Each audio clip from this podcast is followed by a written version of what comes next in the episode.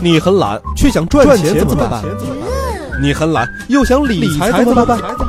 懒人理财整理多种理财方式，让你躺在家里也能数钱数到手抽筋儿。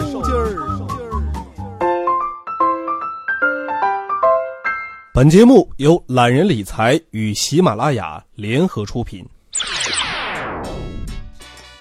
各位热爱理财的小伙伴们，大家好，我是杨锵锵。哎，现在呢，下半年的第一个月呢，已经接近尾声了。那么，你年初所制定的计划完成了吗？你有没有数钱数到手抽筋儿呢？哈，呃，跟大家呢，在懒人理财已经分享了很多关于理财方面的内容。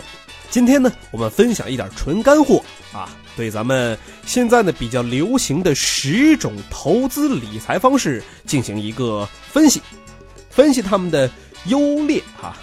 那希望能通过我的分析啊，能够帮助你更好的去理财，并且找到适合自己的理财方式。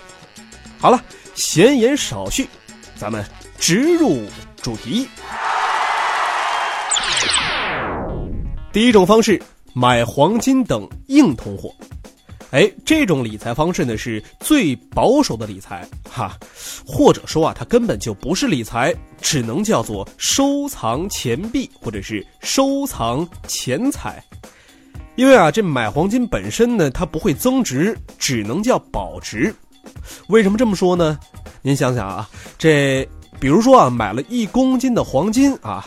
你在那儿放十年、二十年、三十年，你再怎么放啊，它还是一公斤的黄金啊啊，不会呃增长或者说啊复制出来一个啊，所以它只能叫做保值。如果说当非常严重的通货膨胀发生了啊，那么买黄金啊是规避贬值的最好方法。现在呢，咱们的人民币正是在升值的时候，所以买黄金呢不是很明智的。因为你的钱呢，最终啊还是要在中国消费，在中国显示你的这个财富。好，那么咱们再来说一说它的安全等级啊。可以说买黄金呢啊，尤其是买实体黄金啊，很不安全啊。它主要的风险呢是被盗、被害，弄不好啊还会人财两空的。好，咱们来看第二种，第二种呢是存银行。这种理财方式啊，太保守了，因为它的收益率呢就等于银行利率。当然了，安全等级呢也是最高的，哈，也是有风险的啊。当然，这个风险呢就是银行倒闭。但是你想想，这事儿能发生吗？所以基本上啊是不太可能的。收益呢也比较低，尤其是在你急用钱的时候啊，变现非常的不方便。因为很多人呢，把一些零钱啊是存在活期里边啊，一些大数目的钱呢，可能就不会放到活期里了啊。万一说急用钱，这定期要想提前取出来，利息损失可是相当惨重的啊。好，第三种理财方式买保险，哎，这一说呢，买保险呢，就让很多人产生了联想：买保险是理财吗？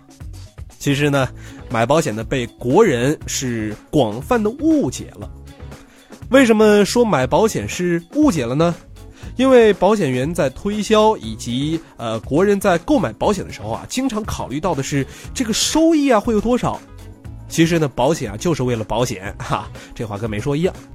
保险就是为了保险，真正的保险应该是在意外事件来临的时候，能够获取一份赔偿金，来让自己渡过难关或者缓解困境。是保障自己的生活不会因为种种意外而出现大的波折。那么当然啊，我个人也买了一些保险啊，我比较倾向于买一些，比如说大病保险啊、车辆险啦、意外险等等这些内容。其实买它们呢，不是为了获得赔偿，反而是希望啊这辈子也不要发生呃关于保险一类的索赔事项啊。其实呢，保险就是保险，钱出去啊就别想着回报了。好，下一种方式，第四种买国债、企业债，这种理财方式呢是偏保守的理财，它比存银行啊要明智一些，因为它的利息呢比银行要高那么一些，国债呢还免利息税，同时呢可以方便通过市场交易来变现，等于是呢以活期的方式获得了定期的利息。当然了啊，这也有一定的风险。国债的风险是什么呢？它的风险主要在万一说国家发生了政变，国家发生了战争，那么将导致这个国债就变成废纸了。企业债的风险是什么呢？如果企业倒闭，那么将导致这个企业债兑付就出现了问题。好，下一种方式，买货币式的基金。这种理财方式呢是偏积极的保守理财，因为货币式基金呢以它的专业优势和规模优势呢，通过买卖债券能够获取比债券本身略高一点的收益。好，下一种是买股票式的基金，这个呢是属于积极的理财了。那么对于缺乏专业知识的人来说啊，买股票式的基金呢是一个不错的选择。哎，一定要听好了啊！对于缺乏专业知识的人来说，买股票式基金是一个不错的选择哦，大家可以考虑考虑啊。基金呢，通过专业优势的组合投资。往往呢能够赚取比普通散户更高的利润，当然它也是有风险的啊。风险是什么呢？咱们都知道，股票市场它的波动啊非常之大，风险也有。当然这是风险之一。第二个风险在于基金管理人的道德风险。咱们国内的基金呢和国有企业是一样的，存在着这样或者是那样的不规范的问题。老鼠仓问题啊，倒是小问题，最怕的就是利益输送。好，这种啊需要隆重介绍一下啊，是什么呢？自己买卖股票。